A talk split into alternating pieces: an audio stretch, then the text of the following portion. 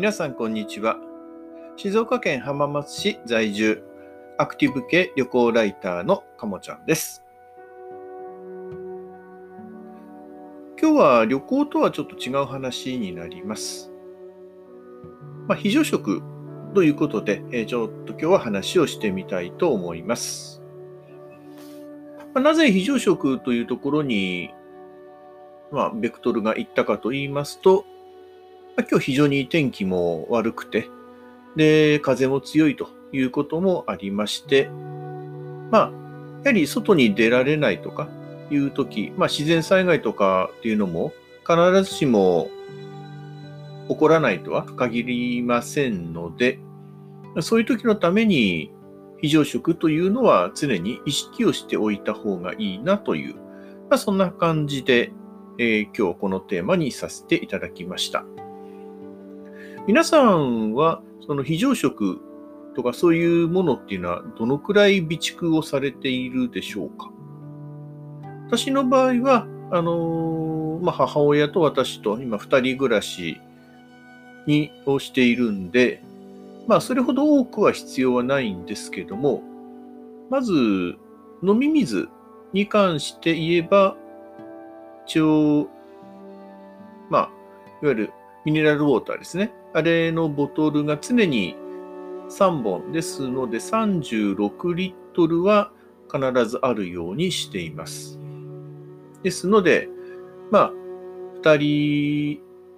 まあ、2人ですから18リットルずつという感じで、まあ、1日飲み水として2リットルくらい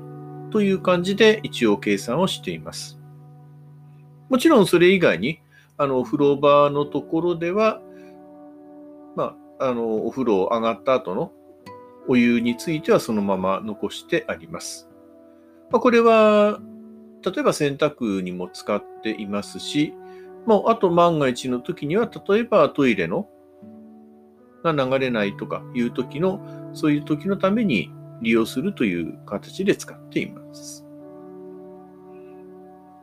非常食としては、まあ、レトルトのご飯ですね。で、これを何食か持っていまして、で、あとはおかずになるものですね。缶詰はけ、缶詰の備蓄が結構多いです。おかず、まあ、本当の、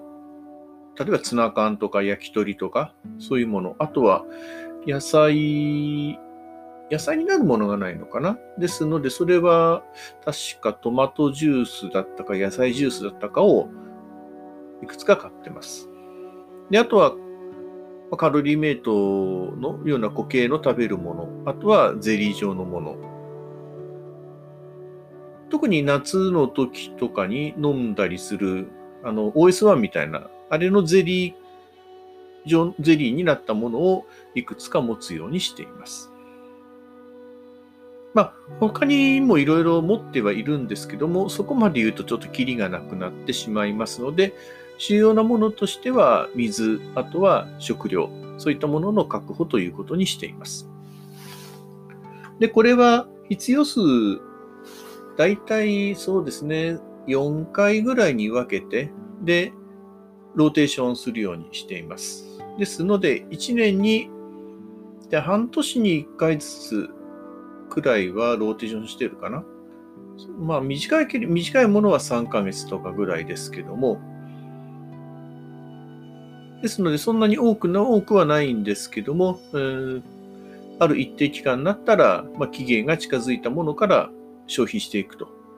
いうようにしています。実際に食べてみることで、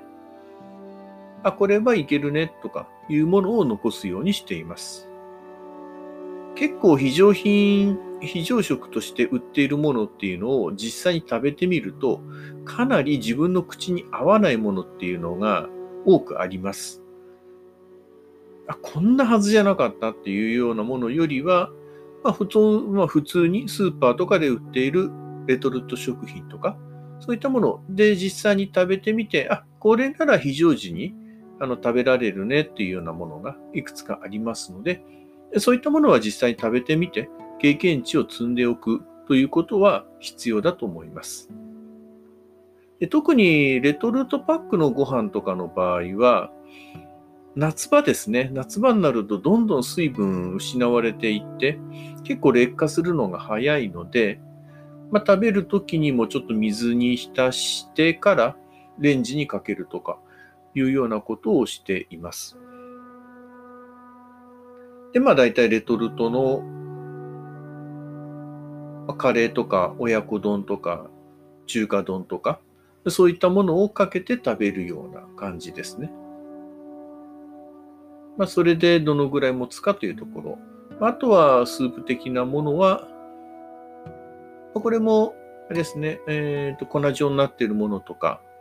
あとはフリーズドライとかっていうのもありますので、まあ、こういったものをいろいろ選んでみて、実際に食べてみて、まあ、自分に合うものを選んでおくと。そこのところあるだけでも、あの結構安心感、味に対しての安心感があると、気持ち的には違うかなというふうに思います。まあ、基本的には建物については、ある程度耐えられるというのがもう皆さん前提だと思いますので、ただ、補給がなかなか追いつかないということが十分考えられますので、補給が必要なものがなかなか回ってこない中で、十分あの食べて生きて生きていけるかどうか、それをポイントとして考えていけばいいんじゃないかなというふうに思います。で、これ、タイミングが合うと、例えば防災の日とか、毎年でいうと9月1日とか、まあ、あとは3.11とか、阪神大震災になった1.17とか、そういうタイミングの時には結構物がドーンと売れます。あとは台風が近づいてきた時とか。もそうなんですけども、まあ、そういうタイミングですと結構高いものをつかまされたり、あと物がなかったりとかいうことがありますので、そういうのを普段関係ないようなところですね、に購入しておいて、で購入しておいたらいつ頃それについては消費をするというのも決めておかないと、で、決めておいて、例えば、まあ、スマホとかのアプリに登録してお、日付を登録しておくとか、やらないとこれも結構忘れがちです。忘れないように、えどんどんローテーションしていくということが大切じゃないかなというふうに思います。で、あと普段の生活の中でも、あ、これ非常品として使えそうだなって思ったものについては買って試してみるということも、